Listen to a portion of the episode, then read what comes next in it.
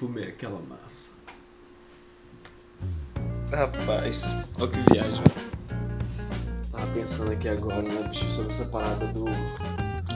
da atenção à vida, né? Atenção ao corpo. Porque. Vendo assim, né, algumas pessoas ficando doentes, ouvindo algumas conversas também, comecei a refletir uma parada sobre o negócio. Que a gente nunca tem saúde plena, né? A gente nunca tem saúde plena. E a gente fica às vezes levando a vida como se a vida fosse eterna. E não é, e ela pode falhar a continuidade em qualquer momento. Então, para aquelas pessoas que adoecem e morrem, ela é interrompida ali, mas aquelas que adoecem, ficam na, no quase morte e conseguem voltar, a vontade de viver deve ser maior, né? que viagem. Porque a pessoa começa a fazer tudo o contrário daquilo que. ou deveria fazer, né? O contrário daquilo que já havia ali encaminhado a primeira vez para o estado de morte. Então, por exemplo, uma pessoa que consome muito açúcar, teve aí um problema muito sério de saúde, fala açúcar, mas em geral é uma coisa alimentar, né? A pessoa tem alergia a alguma coisa e desconsidera, ou tem problema, enfim, com o consumo de gordura e come gordura que é uma beleza, sei lá, tô só assustando, não entendo nada de saúde, mas é uma coisa que te fizesse mal. Quando você volta nesse estado, você para de consumir aquilo, né? Então, a pessoa que é diabética, ele para de consumir açúcar, diminui, obrigado. A pessoa que volta do alcoolismo e quer viver, ele vai diminuir o álcool. É, a pessoa que veio de uma questão de cardíaca, ela para de consumir gorduras indevidas, gorduras não ideais. E vai sendo assim, né? A vontade de viver deve ser muito maior. Agora deve ser engraçado essa parada de quase morrer, a sensação, assim, consciência disso. E aí, velho, como é que tá agora? Porque nem toda morte dói. nem toda morte dói. Hoje eu tava procurando um livro de Osho para poder dar uma lida. É um livro muito bom, é. É, meu Deus? A arte do viver e morrer. Acho que é isso.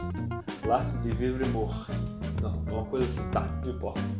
Mas o, esse livro de Osho é bacana porque ele, ele traz a seguinte reflexão. Quer dizer, ele traz a seguinte reflexão, a reflexão que você faz, uma interpretação do, do, do leitor. O seguinte, que a coisa mais certa que a gente tem da vida, a maior certeza dela e de todas as coisas, a única verdade que se tem, né? quando os religiosos falam em verdade, essa é a única verdade, é que a morte ela nos alcança, pelo menos ela tem alcançado a todos os que estavam vivos. E a gente tem uma dificuldade muito grande de falar da morte. Talvez porque a gente se apegue muito ao que é a vida. E esqueça de falar sobre a morte, mas a morte nos deveria ser natural porque ela é um processo natural. Vai acontecer para todo mundo. Vai acontecer para todo mundo.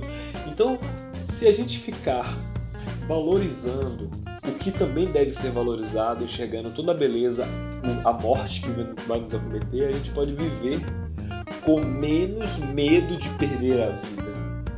Porque em algum momento ela vai acontecer. Então, assim, ter menos medo de perder a vida, ter menos medo de, ah, vai acabar, porque não vai acabar. Vai ser uma outra coisa, não vai acabar. Entender que isso é importante, essa continuidade. E e é isso. Se ligou? Acho que a gente criou um monte de sistema que dificulta nossos sentimentos né, a respeito de, de, de, de sensação de vida e de morte. A religião, por exemplo, pô, tem a maior dificuldade de tratar com isso, porque a ideia da vida eterna, pelo cristianismo mesmo, é, um, é uma ilusão, né? É, o, é contrário ao que é real. Não, não tô querendo apontar o cristianismo como como uma não religião, nada disso. Não tô falando nenhuma crítica direta, mas tô falando assim que todo mundo vai morrer. Se Mas. Não sei, velho. Bom. Vou aqui.